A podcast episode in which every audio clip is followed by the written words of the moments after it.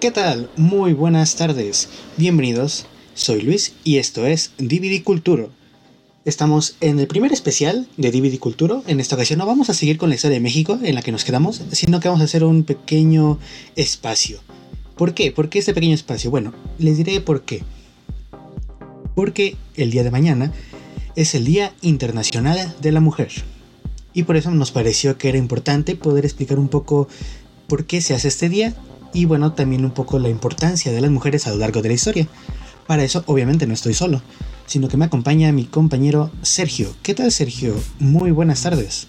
Muy buenas tardes, compañero radio y escuchas. Bienvenidos a otro programa de DVD Culturo. Exactamente hoy hablaremos de esta libertad, de esta magnífica persona que nos dio la vida. Así es. Y bueno, muchísimas cosas, ¿eh? la verdad. Hay muchas cosas que platicar respecto al papel de la mujer en la historia y todo lo que ha hecho. Así que, ¿qué te parece si iniciamos? El plan es este. Vamos a dar a conocer un poco lo que ha hecho la mujer a lo largo de la historia en múltiples lugares. Vamos a enfocarnos como en diferentes continentes y hablar de cómo han avanzado tanto en su lucha por sus derechos y en cómo han apoyado también para el proceso de para el progreso de la humanidad. Número uno, ¿por qué el Día Internacional de la Mujer? Aunque muchos de repente agarran y dicen, ay, feliz día a las mujeres. No, no es por ese lado. Eh, la idea del el Día de la Mujer es para recordar la lucha que han tenido y que seamos conscientes del valor que representan en la sociedad, así como la, pues obviamente las oportunidades que se les están rechazando y que necesitan tener a lo largo de todo el mundo. Así que con este mismo enfoque vamos a enfocar nuestra plática respecto a cómo han conseguido estos ciertos derechos en varias partes del mundo. ¿Con qué preferimos empezar? Eh, preferimos empezar? Tenemos Europa, Asia, África y América.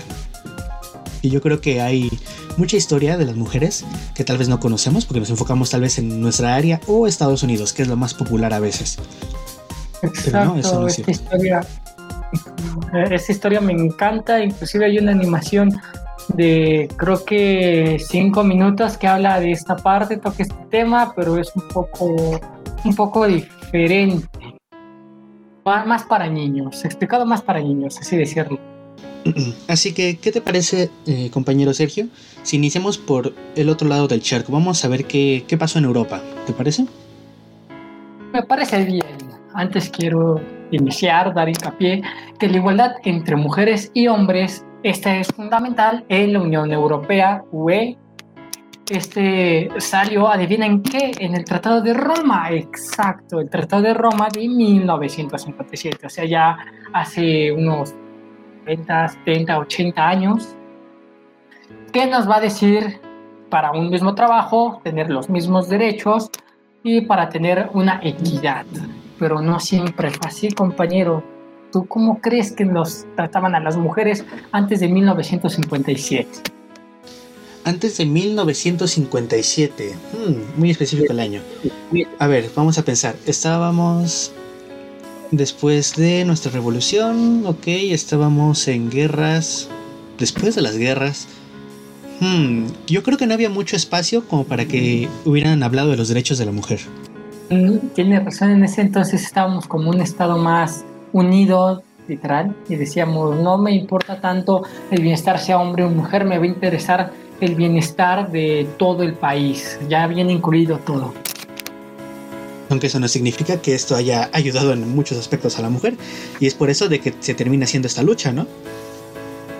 Exacto, exacto, se termina haciendo esa lucha. Recordemos la típica imagen de We Can Do It, que sale una mujer, una avionera, que está con el brazo diciéndole a las mujeres que no es solo los hombres podían ir a la guerra, sino que ellas también podían aportar para una mejora en su país.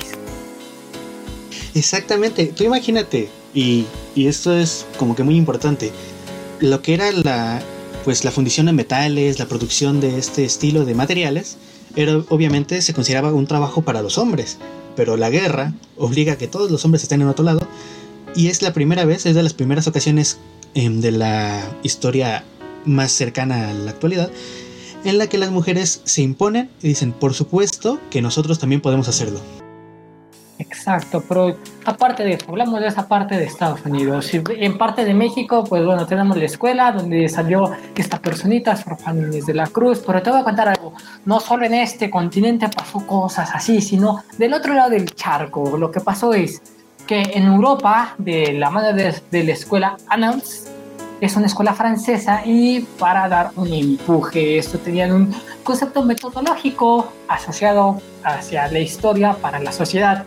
Imagínate, ya estábamos pensando en Francia una historia social, algo que va a ser más adelante. Todos tenemos este, este estereotipo de los franceses que eran que se rendían con facilidad, parte, parte sí, parte no, lo tocaremos en un futuro, pero ese no es el tema. Exacto. Bueno, esta escuela, exacto, anual d'Histoire économique et Social eh, por Marc Bloch y Lucien. Esto fue en 1929. ¿Qué ocurrió aquí? Ya les daba una escuela que te, va a servir para atrás. En Estados Unidos decían, no, las mujeres van a ser fundidoras y esto. En Francia iniciaron a decir, quiero que las mujeres, como también parte de guerras y esto, no quiero que solo los hombres sepan esto, quiero que también las mujeres sepan de historia política, quiero que también las mujeres tengan nos apoyen algo este país, porque no solo de los hombres vamos a estar, que, que un hombre solo sepa de medicina y lo maten en la guerra y ser el único médico a la cuadra, no, eso no está bien. Así que las mujeres, esta escuela era para ellas. O sea, ya estamos viendo también a mujeres en el frente, o sea, otro lugar en el que siempre se veía la idea de que tal vez eran solo los hombres que peleaban y demás tonterías. No, realmente también la mujer representó un gran, una gran parte y una parte muy importante para el desarrollo de todo esto, ¿no? Exacto, exacto. Como te decía, este es parte del siglo XIX y principios del XX.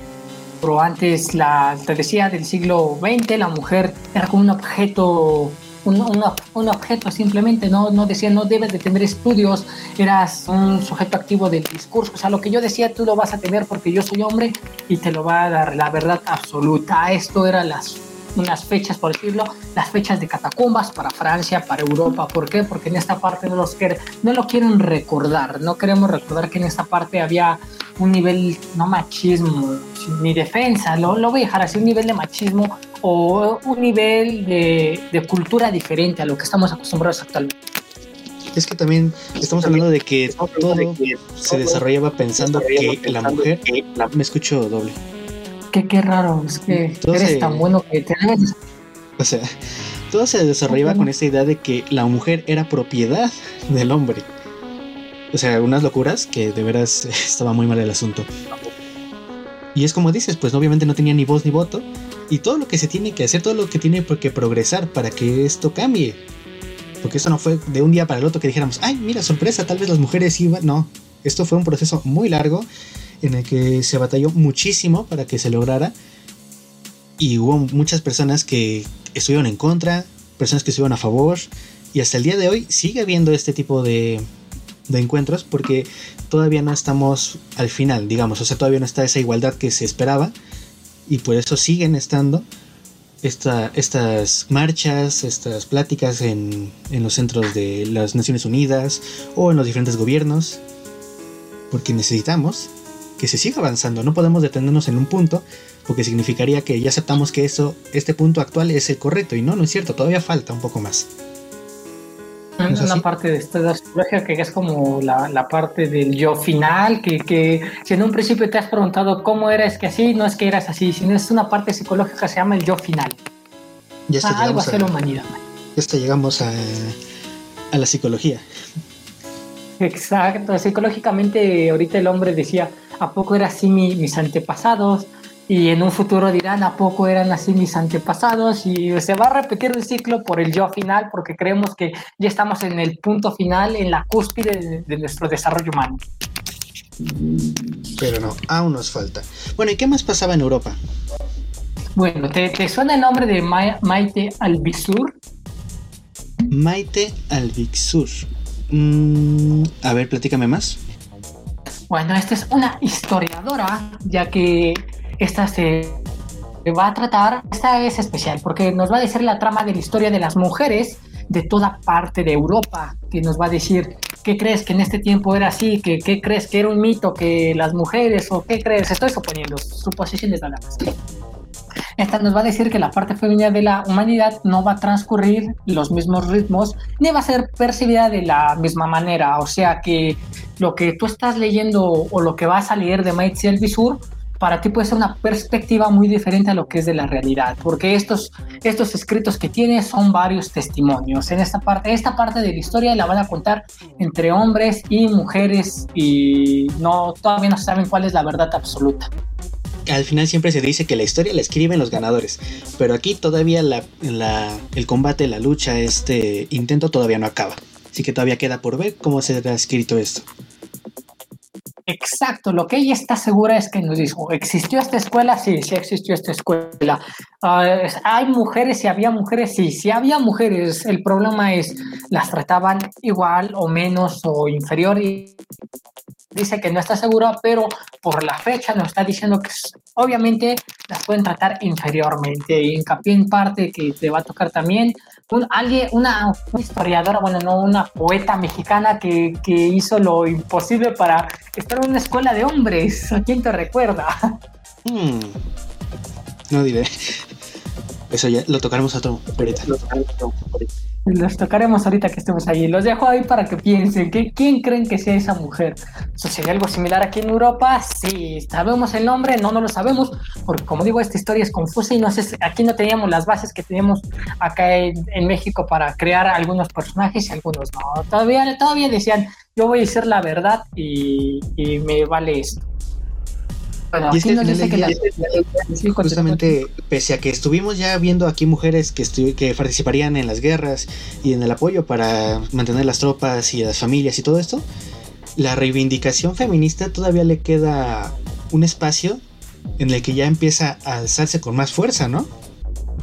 Exacto. No tienen toda la misma historia, pero hay diferencias eh, sociales y culturales. A no todas les va a dar igual esa parte cada mujer va a ser muy diferente y le va a pegar diferente. Correcto, ¿y qué pasaba más adelante en Europa? Pues bueno, después de esta parte de que ya tenemos las escuelas, ya queríamos, ya, ya, salieran las futuras abogadas después de este año, porque era más difícil que las mujeres se graduaban en ese entonces por machismos, eso sí es cierto, por más machismos, porque los hombres decían, no, tú eres mujer, no puedes terminar antes que yo, les adelantaban o les atrasaban los años, así que cuando se graduaban unos, las mujeres tardaban de dos a tres años para que se graduaban, Así que cuando se graduaron las primeras mujeres, las primeras mujeres abogadas, las primeras mujeres médicas y todo eso, y vieron que podían a la par de los hombres o incluso más, ¿qué crees, amigo? Ocurrió algo hermoso, reivindicación feminista.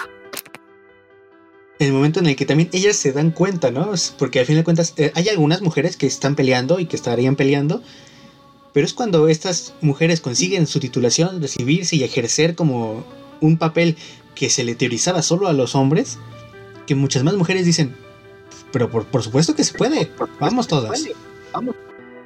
Exacto, le están diciendo yo puedo, yo soy genial, yo, yo incluso puedo, incluso más que tú, y nos los han demostrado algunas mujeres.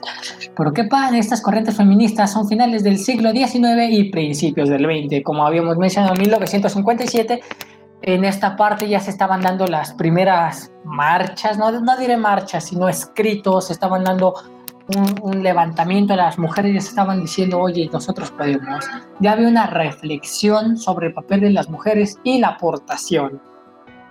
Esta se va a poner la primera vez en la mesa porque van a empezar a ser parte de la historia, van a hablar con voz propia, va a haber una ampliación de la educación una ampliación eh, para tener un reconocimiento de sus derechos. ¿Y qué crees? Llegamos mitades 1947, 1950, ¿qué crees? Las mujeres ya tienen derecho al voto. El derecho al voto es que ese, ese creo que es uno de los eventos más grandes y que al menos ya ha permeado en gran parte del mundo, ¿no? Exacto, un derecho al voto por toda la tradición. Tardamos mucho, no tanto como otros países, eh, fue violento, pues la verdad no tanto como otros países, pero bueno, ya teníamos el derecho al voto, ya nos empezamos a ver que las mujeres tenían ah, algo inferior, ya no las veíamos como algo inferior, ya tenían especialidad alejadas tradicionales de sus ocupaciones domésticas, como había dicho, ingenieras, arquitectas, cirujanas, doctoras. Químicas, y ahí como que hmm, me suena algún nombre, química, una mujer química, creo que hay una muy famosa. Creo que, ¿qué te parece si hablamos de las mujeres más destacadas del ámbito, bueno, nacidas en Europa? ¿Te parece? Vale, puedes iniciar con esta mujer química, por favor, bro, que me estoy muriendo de, de ansiedad. Por supuesto, tenemos a María Slodowska, Slodowska Curie, o bueno, pues todo se le conoce como Marie Curie. Y bueno, ¿qué tiene de importante? Porque siempre se ha mencionado como uno de los más grandes símbolos del feminismo.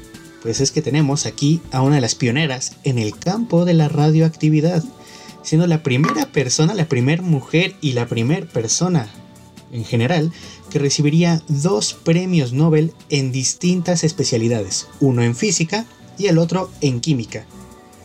Además, sería la primera mujer en ocupar el puesto de profesora en la Universidad de París. Dios, esta, esta, esta persona lastimablemente esto murió por la, radiación, por el mismo radio, murió de leucemia, pero gracias a esta gran mujer hubo beneficios de más de 100 mil, o no, no diré, está en el rango de 100 mil a millones de científicos al descubrir este, este material radioactivo para posibles futuros en energía, eh, en desarrollos importantes.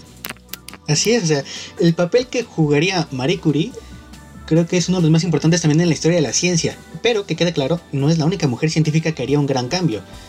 Por ahorita no mencionaremos eh, en ese momento a las siguientes, pero las volveremos a tocar. ¿Quién sigue, compañero Sergio? Pues bueno, te suena un librito de, no lo sé, de aquellos años infelices donde estaba mal nacer siendo judío. Ay, por supuesto, por supuesto, por supuesto. Y cierta personita, cierta infante que Mm, bueno, vamos a mencionarla, pero que quede claro que sigue habiendo varios detalles respecto a si fue verdadero, si fue inventado, quién lo escribió, bueno, detalles, pero lo que representa es muy importante. Exacto, hablamos de la famosísima Ana Frank, que nos va a contar en el famosísimo diario de Ana Frank es la parte del holocausto, cómo fue toda esta parte de los nazis, cómo es que ella se escondía, el famosísimo árbol que le daba inspiración y todo, todo esto. Es, una, es, una, es un ídolo entre las mujeres ya que mm, imagínate estar escribiendo este diario y que lo encuentren y hablar de la verdad siendo una mujer. Es que es una cosa realmente eh, extraña para su momento y que también marca la idea de que ellas también veían este mundo y tenían su propia manera de verlo, pero veían y sufrían de la misma manera que muchos otros. Entonces también es como para darnos cuenta, ¿no? De que sí existían y que sí eran importantes. Pues la verdad, sí, imagínate qué, qué, qué dolor, que pobre, pobre no. Y hablando de cosas, eh, ¿recuerdas de que ese momento hablábamos de cuando se consigue el voto para la mujer? Sí, sí, claro, compañero. Pues aquí tenemos a una de las personas que también destaca y por qué, por su progreso, por su apoyo hacia que hacia el voto. Y sería Clara Campoamor. Clara Campoamor, esta feminista y política española, sería conocida por su defensa a los derechos de las mujeres y al sufragio universal. Curiosamente, ella formaría parte del miembro de la, bueno, sería un miembro de la Asamblea Constituyente de 1931 siendo elegida junto con otras dos compañeras cuando todavía la mujer no podía votar. O sea, ella todavía se logró imponer más, siendo la primera elegida de, por medio electoral, cuando las mujeres todavía no podían votar. Ay, este, este es un ejemplo de, que somos, las mujeres pueden ser mayor o igual que los hombres. Y también demuestra que también ya empezaba a verse la misma idea. Los hombres decían, sí vale la pena, sí, o sea, sí queremos que ella esté porque vale la pena. Pues solo imagínate, no votaban las mujeres y ganó ella. Esta, es increíble, una mujer que no necesitó votos de mujeres y fue los propios hombres que votaron por ella. Qué labia más increíble, que, que yo, yo me imagino cómo habrá sido sus discursos, debió ser una algo hermoso. Bueno, ¿y qué, quién más tenemos, compañero Sergio? Pues bueno, María Montessori. ¿Qué es María Montessori? Pues bueno, ¿qué te digo? Es una médica, educadora, innovadora italiana. Sí, exactamente, los italianos no se quedan atrás porque esta va a dar un modelo educativo para que los niños aprendan naturalmente. ¿Qué educación 4.0? María Montessori dio un tipo de educación diferente a la que estábamos, a la que es muy diferente. Y aún, o sea, en la actualidad dirás, digamos, o sea, hoy no, bueno, lo hizo y tal vez ya no es válido. No, el método Montessori sigue siendo de los más grandes y de los mejores que existen a nivel mundial. Por eso es de que actualmente existen aproximadamente 22.000 escuelas en más de 110 países del mundo que ocupan el método Montessori. Prodigios o, esta parte de, de dinero pueden entrar que, que aprendes con una forma diferente, sí, pero ellos te aseguran de lo que vas a aprender nunca se te va a olvidar. Exactamente, y realmente es un método bastante interesante que si a alguien le llega a interesar tendría que buscar un poquito, busquen ahí en internet, método Montessori, doble S, y se encuentran con cosas muy interesantes porque se basa en la idea de que la persona va a aprender en base a su curiosidad, a lo que, a lo que requiere, a lo que le gustaría aprender, y termina enriqueciéndose de una manera mucho más grande que lo que podría ser habitual. Voy a mencionar a alguien más. ¿Te parece bien? Me parece perfecto, compañero. ¿Qué te parece Irena Sandler? Ok, ok, ok. Y empezamos con nombres tal vez no tan conocidos, pero que son súper importantes. Sí, ¿Y por qué? ¿Por qué? Bueno, Irena Sandler sirvió en el subterráneo polaco durante la Segunda Guerra Mundial, en la Varsovia ocupada por los alemanes. Además de que ella sería directora de la sección infantil de Segota consiguió sacar alrededor de 2.500 niños judíos del gueto de Varsovia. Esta, esta mujer ayudaría a salvar 2.500 vidas aproximadamente en la época de la Segunda Guerra Mundial. Lo, el coraje, el valor que se tiene que tener para poder decir voy a hacer esto porque necesitamos ayudar y necesitamos hacer algo es algo impresionante. ¿No lo crees, Sergio? me parece increíble esta, lo que hizo fue algo genial, salvar vidas, salvar esta parte de niños judíos, Varsovia, que era un lugar sumamente... Ah, estaba, estaba muy fuerte en ese entonces. Así es. Y por motivos de tiempo, no vamos a mencionar a gran profundidad a varias personas. Eh, pero quisiera... Una más que sí, sí, sí, exactamente. es parte, es parte de, de, una rama que, que, tú estuviste, que te digo, de Marga Faustich ¿Qué, piensas? ¿Qué piensas? Bueno, esta química inventora trabajó 44 años en Scotch para fabricar gafas especializadas en Europa.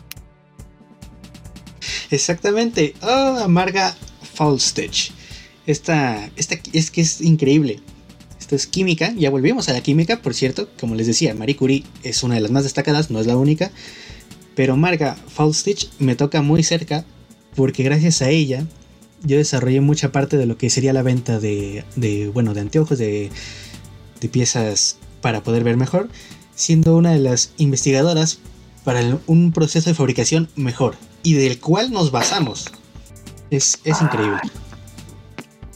increíble. así en el corazón, así, no fue por nada, pero ¿eh? así, vatos locos él. eh, por mencionar también eh, rápidamente, Melina Mercuri, que es una activista política durante la Junta Militar griega, o sea, 1967-1971, siendo miembro del Parlamento helénico en 1977. Tendríamos a Fauta de Somes, una de las madres de la Europa Unida, miembro del gabinete del vicepresidente de la Comisión y fundadora del Servicio de Información para Mujeres en la Comisión Europea. Eh, esta parte de Europa estuvo muy interesante la mujer, cómo fue su desarrollo, ¿no? Todo lo que lograron, todo, todo lo que lograron hacer, que inició desde Francia, desde las escuelas, que de ahí los, los, europeos algo que tienen es que tienen un amor muy continental y cuando ven que alguien puede, los demás van a poder. Exactamente. Oye, pero ¿qué pasaba en otros continentes? ¿Qué pasaba todavía más lejos? ¿Qué pasaba en Asia? En Rusia, pues bueno, ¿qué te cuento? La ra, bueno, Asia, no Rusia. Toda ah, Asia en general. Que pues parte de Rusia es pues. asiática. Sí, parte de Rusia y parte de Ay, qué bueno. ¿Qué te diré? No, no hay sorprenderse porque te diré, ¿qué piensas cuando digo Asia y mujeres? ¿Qué se te viene a la mente? Sinceramente, históricamente me suena que el asunto estaba complicado. Así es, porque te voy a decir algo. Solo, solo diré esta parte. Mujer asiática en guerra, mujer que daba la vida por sus hijos. Mujer que daba la vida por sus hijos.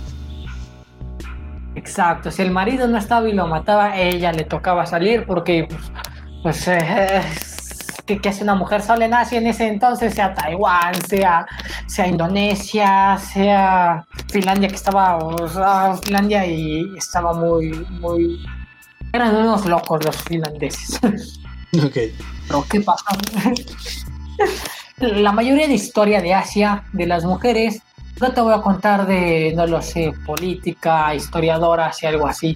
Aquí en Asia lo que había de mujeres eran mujeres guerreras, mujeres listas para ir y dar la vida por su pueblo. Esto pasó antes, bueno, todavía en 1950, parte de los 50 para atrás, todavía se consideraba la mujer, no les daban tanta importancia. En los años 50, o sea, uff, estos tardaron más tiempo, ¿eh? No, Asia tenían raíces muy apegadas, eran muy diplomáticos a sus, a sus creencias. Sí, sí, sí, sí, sí. Bueno, ¿y cómo inicia? ¿Qué, qué pasa en estos años? Que inicia ya al fin el, el movimiento de las mujeres.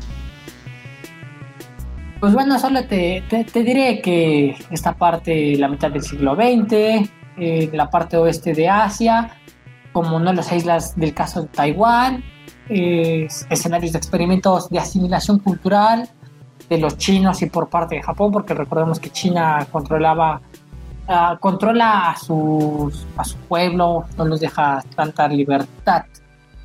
Eh, bueno, esto es lo que nos va a decir. Pues creemos que las mujeres también, así, así ya por decirle, un bueno, eres mujer y te tengo controlado, bueno, ya pasó tanto año, ¿qué dices si te doy un poquito de igualdad? Así el gobierno lo dijo, no, no fueron las mismas mujeres, esto ya fue el gobierno el gobierno dio tantita igualdad. Exacto, ya le, ya le estaba diciendo en el 50, decía, bueno, ya la, Europa ya está mejor y todo eso, pero no quiero que me vean como alguien atrasado. ¿Qué tal si te doy un poco de conceptos literarios, de teoría crítica, te doy un poco más de libertad y ya no solo te quedas en guerra y como un objeto, así, así trataba a las mujeres como un objeto sexual y, y lo digo con coloquialmente, como dicen, con pelos en la lengua y asegurando por varios libros que leí, no los puse aquí porque iba a sonar muy feo algunas partes, algunos asesinatos, mucho feminicidio por parte de Asia. Pues así es, la historia de Asia em, es oscura para las mujeres en una buena parte y va a tardar un rato en poderse imponer ya la igualdad, en poder ya iniciar esta lucha de manera real, en crecer y hacerse mm, a valer, ¿no? Hacerse valer en esta sociedad. Bueno, compañero, ¿qué te parece si hablamos de las mujeres que sí marcaron un antes y un después? No importa que no sean tanta de literatura, no vas a encontrar muchos, pero ¿qué te parece de las guerreras? Por supuesto, y es que como decías, aquí las mujeres si se quieren destacar y querían destacarse, pues habrá que ser guerreras. Y entre ellas tenemos a Nakano Takeko, que es nacida en la ciudad de Edo, en 1847 en una familia pues con cultura samurái. Era una familia samurái noble, instruida tanto en ciencias y literatura. A los cuatro años comienza sus clases de artes marciales y en armas, así que cuando termina de crecer se vuelve una guerrera formidable y una de las personas con una muy buena posición social gracias a sus habilidades en la guerra. Así que ya saben, vean Mulan si quieren entender más. Es una versión muy descafeinada, cualquiera de las versiones, sea la live action o la de caricatura, pero podrán encontrar muy buenas historias respecto a las mujeres guerreras chinas en varios libros. ¿Quién más tenemos? Miu Segong de Joseon, una reina Min. Ya estamos hablando de reina, ya está algo más porque recordemos que aquí todavía en Corea, en parte de 1850, todavía se, se consideraban los reinos, todavía Estados Unidos no hacía varias cosillas ahí que no, no me pertenece hablar de eso. Fue la última emperatriz de la península, de fue la esposa del emperador Goryong. Esta cumplía, cuando esta pues, cumplía los 14 años, compañero, ¿qué te digo? 14 años y ya era una reina. Bueno, pues subió más rápido que muchas personas en toda su vida, ¿eh? Exacto, carácter fuerte, ambicioso. Bueno, esta, esta no, no, no frecuentaba las cosas de nobleza que ella que la mayoría hacía fiestas y actividades, no lo sé, comer caviar. Era importante aprender muchos temas y leer, actividad prohibida para las mujeres en la época. Pero bueno, pues al menos como ella es la reina, pues dice, yo quiero leer y voy a leer. Entonces también termina siendo una persona mucho más culta que el resto de personas y termina también teniendo más ideas. Así es, así es. Y esta vez vamos a mencionar a dos personas al mismo tiempo, las hermanas Trunk. Trunk. T-R-U-N-G. Nada con otro nombre que suene similar. No. Las hermanas. con P. No, no, con P. Serían las hermanas Trong Track y Trong Ni. Naciendo en uno de los distritos Gaio Chi. En, en el norte de lo que sería Vietnam, o sea, en la parte rural y eso sería durante cuando China invadiría el territorio. Su padre, que era el líder noble del pueblo, defendía el régimen a cambio, bueno, de la vida de los pobladores. Y serían sus hijas las que serían educadas y aprenderían las artes marciales para heredar sus tierras y apoyar a lo que sería su liberación de su pueblo. Wow, esto es increíble. Mujeres guerreras, qué, qué genial. Pero compañero, teniendo esta parte de mujeres guerreras, mujeres reinas, eh, geishas y demás, esta parte fue Asia, que tenemos del otro lado del charco, lo que ya conocemos. Nuestra zona. Del otro lado del charco. Pues mira, antes de llegar a ese lado del charco, vamos a darnos una parada por África. África. A ver, así de entrada, cuando yo hablo de África y de feminismo, ¿le suena de algo a alguien? Uh, sinceramente no se asocia porque en África es más como pocos yo, yo no conozco muchos países de África solo creo que conozco Kenia y, y Madagascar Kazajistán Sudáfrica. Sudáfrica. Bueno pues Resulta de que hay bastantes cosillas, bastante historia del feminismo en África. Hay que dejar en claro, también ten en cuenta, y ya lo hablamos en otro momento, eh, África por mucho tiempo sigue siendo una colonia de la parte europea y hasta el día que se logran liberar, liberar pues empieza a haber movimientos, ¿no? Así que, así que por este mismo concepto vamos a hablar un poco de lo más cercano, los movimientos más cercanos a la actualidad que tiene África respecto a su propia lucha por la igualdad. Y es que bueno, también en las últimas dos décadas es donde se logran estos avances, siendo que el tiempo en el que los países empiezan a lograr pues una estabilidad política, donde ya conseguimos ahora sí dar un pequeño progreso, un liderazgo político y hacer piezas más importantes, hacer movimientos más importantes para su igualdad. Y es que, por ejemplo, los cálculos dicen, en el 2018 solo el 24% de los miembros de los parlamentos, digamos, eran mujeres. Así que vamos aumentando respecto a 1995, que en el que solo eran el 11.3%. África tiene una media del 26% de, para, para ese tipo de parlamentos. Así que sería uno, un porcentaje bastante elevado. Bueno, sí, porque es de los países más uno de los más grandes y que contiene uno de los peces más ricos, pero no para, para, para, no, no, no para el pueblo, sino para los turistas y demás. Y es que, por ejemplo, en Kenia se estableció en el 2010 que no más de dos tercios de cualquier grupo con representación en los organismos como la Asamblea Nacional pueden ser del mismo género.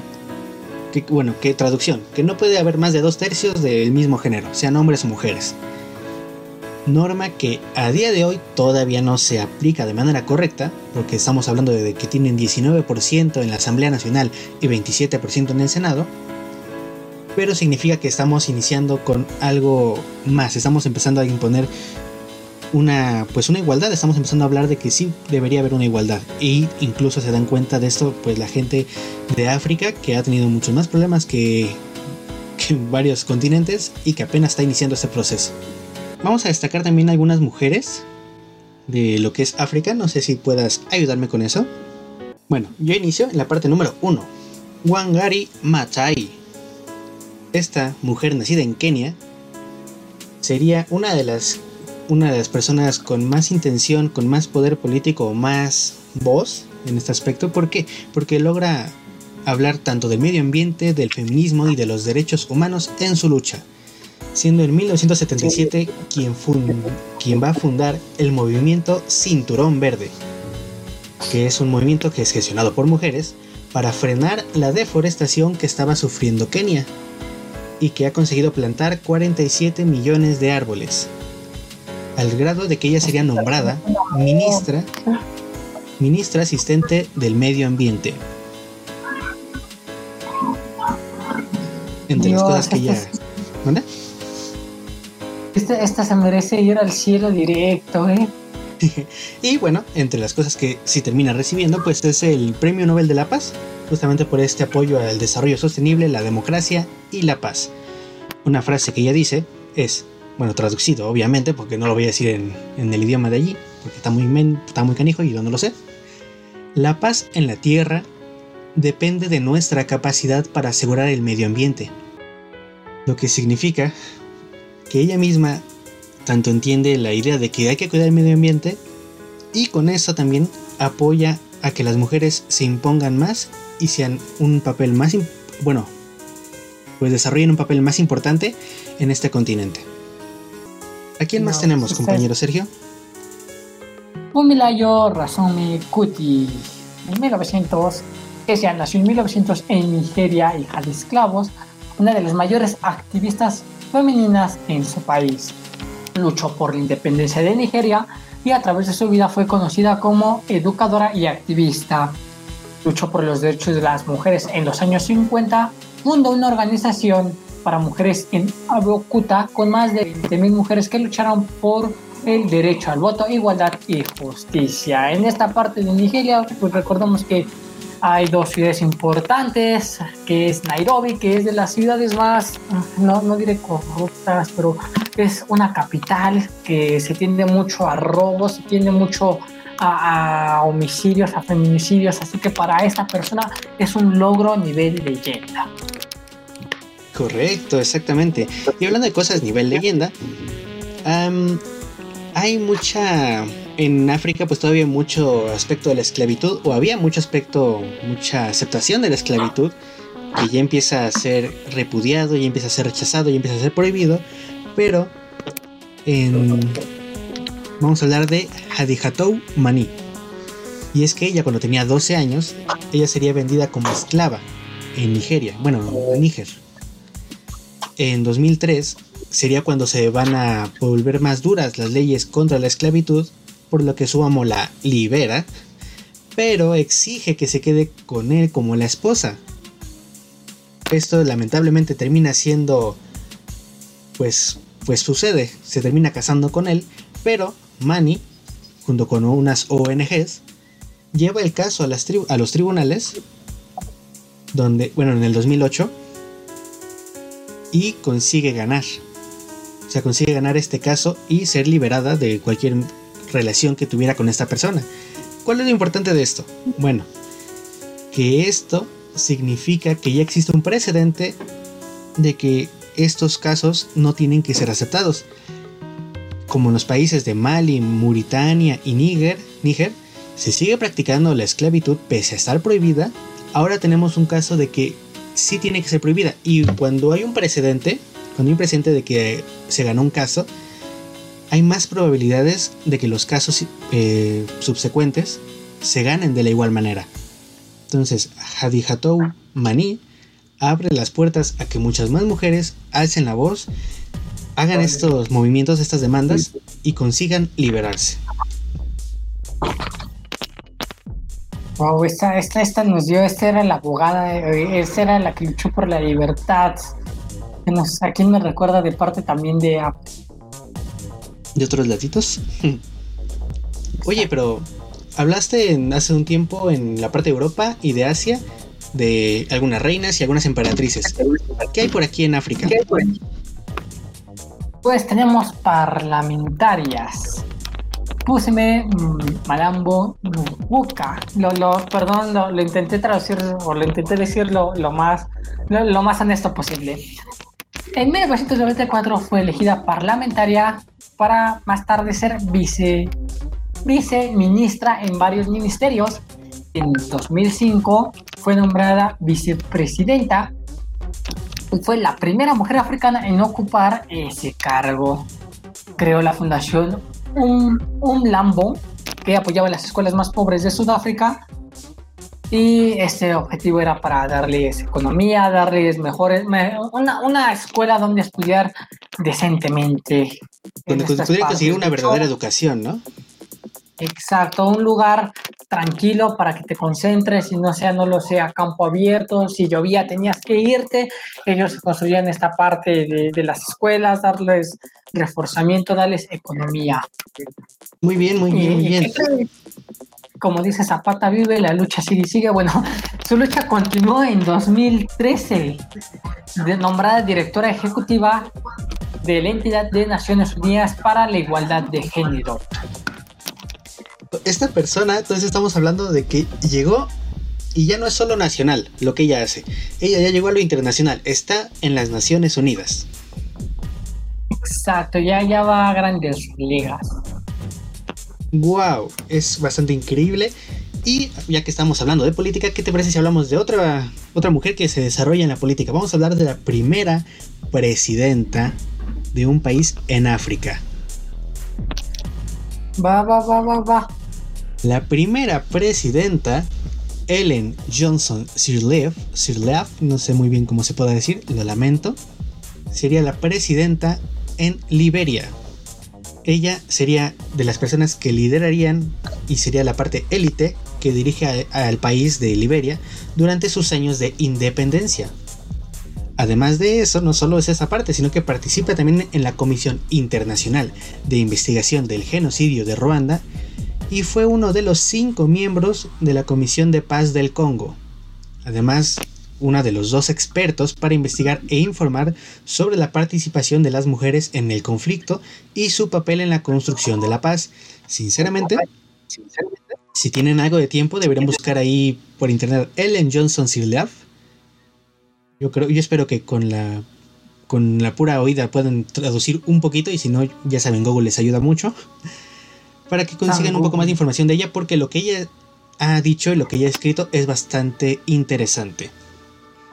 Gracias a todo esto, consigue un premio de la paz junto con Leima Gobwe y Tawakul Karman por su lucha no violenta por los derechos de la mujer. ¡Viva! y vamos a dar una mujer más porque por amor de Dios, nos queda nuestro lado del charco y todavía no hablamos de él. Va, va, va, va, va. Es Noxana Dlanini Suma. Durante su estudio se convirtió en un miembro activo en la clandestinidad del Congreso Nacional Africano, presidido por adivinen quién, este gran, gran hombre que todos creemos que se murió en 2017. Bueno, y hasta hay, hay un efecto que dicen, eh, este efecto, este efecto yo le digo que es cuando no recuerdas lo que realmente pasó. Es Nelson Mandela.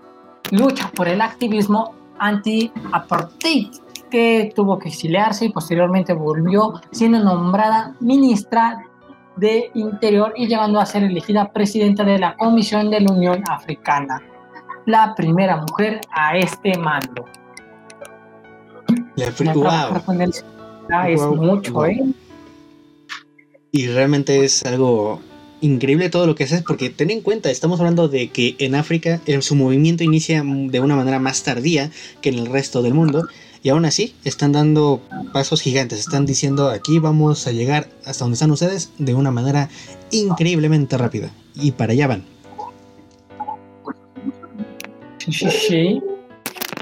Latinoamérica y la igualdad. Hmm. Vamos a centrarnos en Latinoamérica porque Estados Unidos es una historia que yo espero que ya conozcan en mayor o menor medida. Así que vamos a hablar un poquito de estos laredos más abajo de Latinoamérica.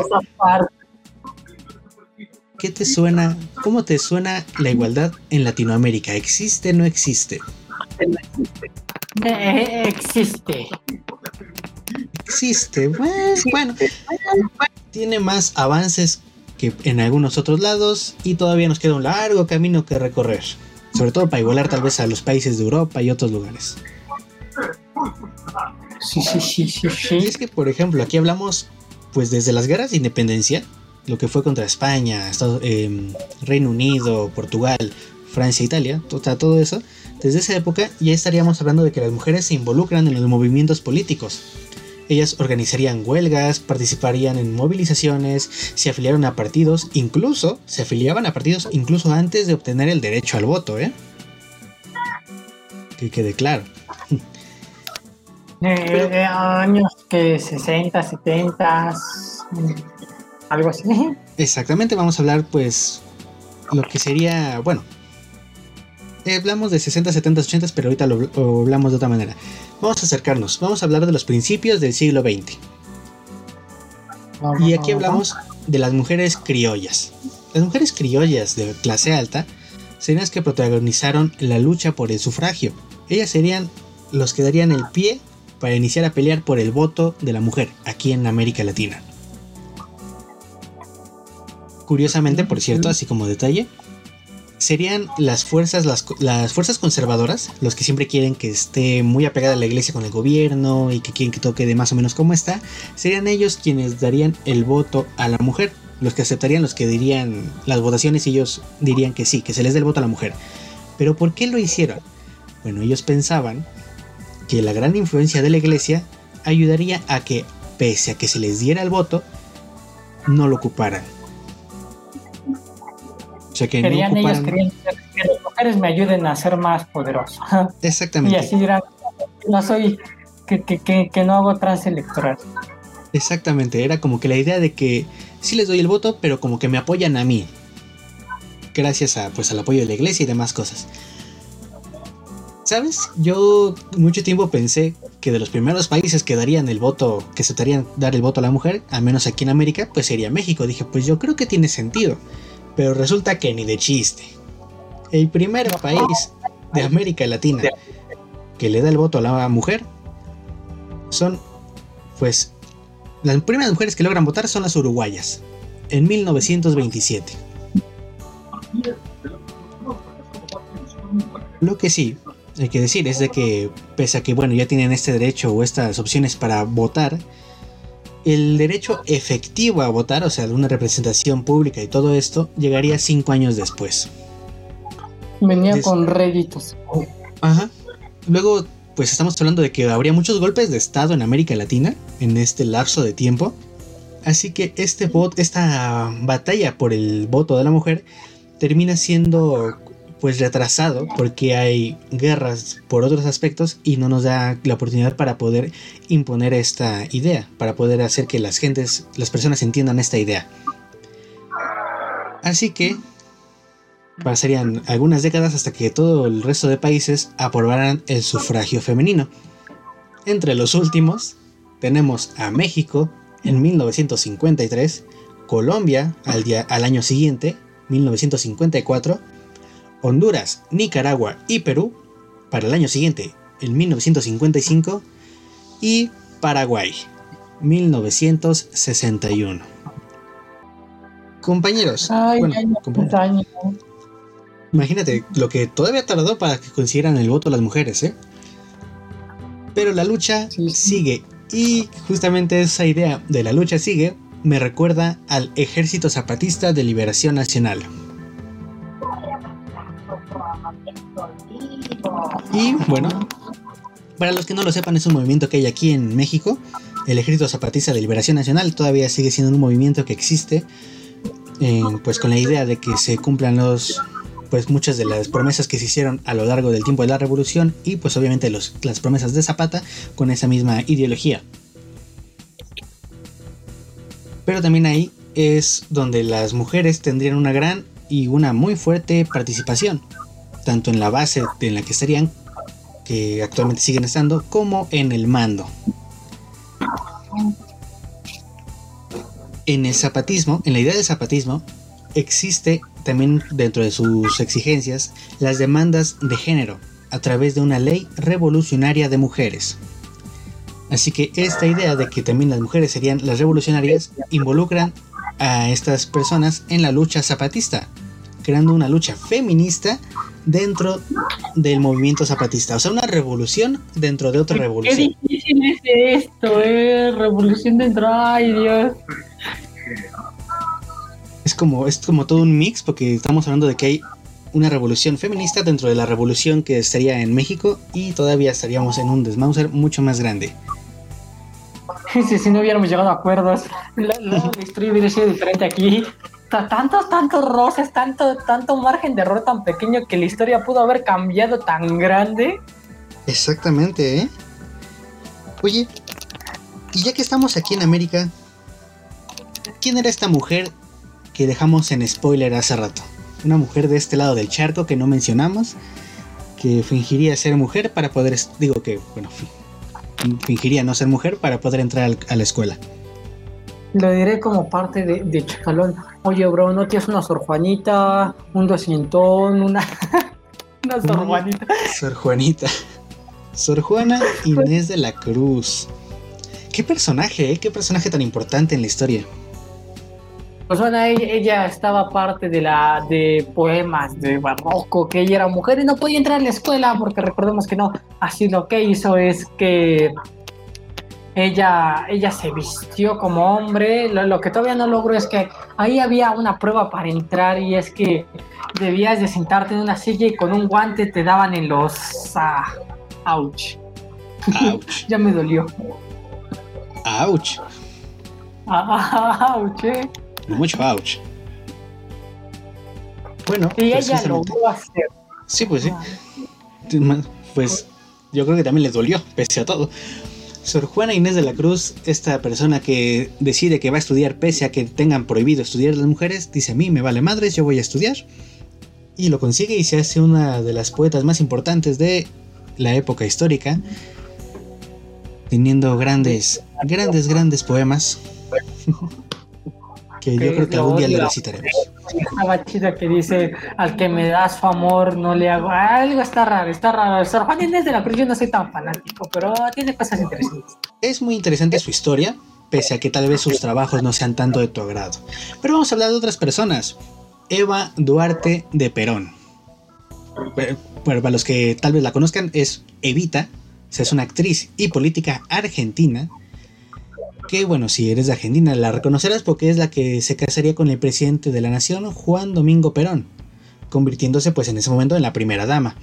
Ella dedica esta vida, dedica su vida como primera dama y mucho antes y mucho después a la lucha para conseguir esta igualdad de género en la política.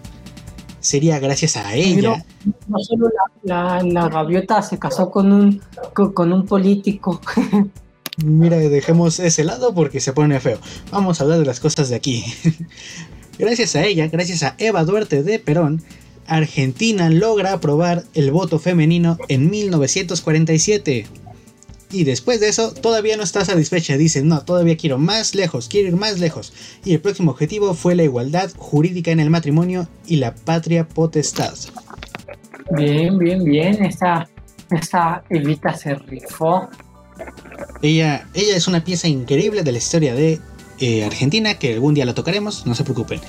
¿Quién más tenemos? Tenemos a una tocaya de Sor Juana. ¿Nos la presenta Sergio? Ok, Juana Axurduy. Que Juana Axurduy, qué, qué raro nombre. Boliviana, patrimonio de alto de Perú, luchó fue, por la fue una patriota. Patriota del Alto Perú. Luchó por emancipación contra el reino de España. ¡Qué genial! Emanciparse de España. Eso. Eso estaba de moda. Estaba, estaba de moda. El que no se emancipe de España es hate. Tras la muerte de su marido, Manuel Ascenso Padilla tomó y asumió la comandancia de las guerrillas que tomaron llamadas Republiqueta de la Laguna. Una, una, una, una persona que formaba de las guerrillas eh, en esa parte una persona con unas bolas tan grandes. Esta persona dice a mí no me interesa que mi marido se haya muerto, yo voy a asumir la comandancia y yo me haré cargo de llevar afuera a los españoles. Y así se hizo. Hablando de eso, hablando de libertad, todos conocemos, eh, ¿podrías bajarle un poco a tu audio? Creo que escucho un ladrillo de perros. Sí, es parte que está vamos a hablar de, una parte importante porque ya que todos conocemos mucho al Libertador, pero no conocemos a la, la, la liberadora del Libertador, Manuela Sáez Bolívar.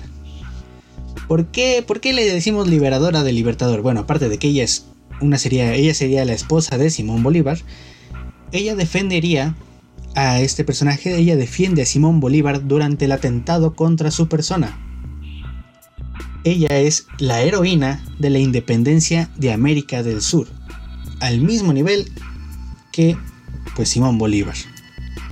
Nada, nada de quedarnos atrás. Ella, las mujeres en Sudamérica y en la parte, bueno, en gran parte de América Latina, dicen de que la guerra no va a ser solo de los hombres, ellas se van a imponer y también van a ayudar a que, a que pues el país progrese. Creo que mi compañero Sergio todavía no puede volver, así que yo diré a la siguiente. Gabriela Mistral.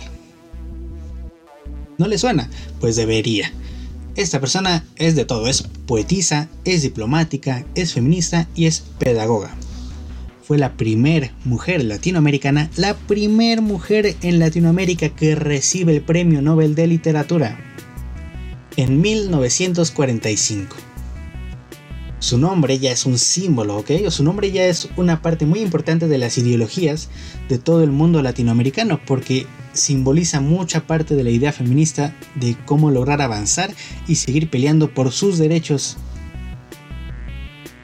Y por ahorita para acabar, porque se nos está acabando el tiempo, Esperanza Brito de Martí dedicó más de tres décadas, más de tres décadas de su vida, imagínate, para conseguir los derechos sexuales y reproductivos de la mujer durante su labor de periodista.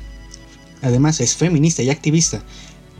Esta mexicana, porque no lo he dicho, esta mujer es mexicana, dirige por más de una década la revista FEM, una de las primeras publicaciones feministas de la región.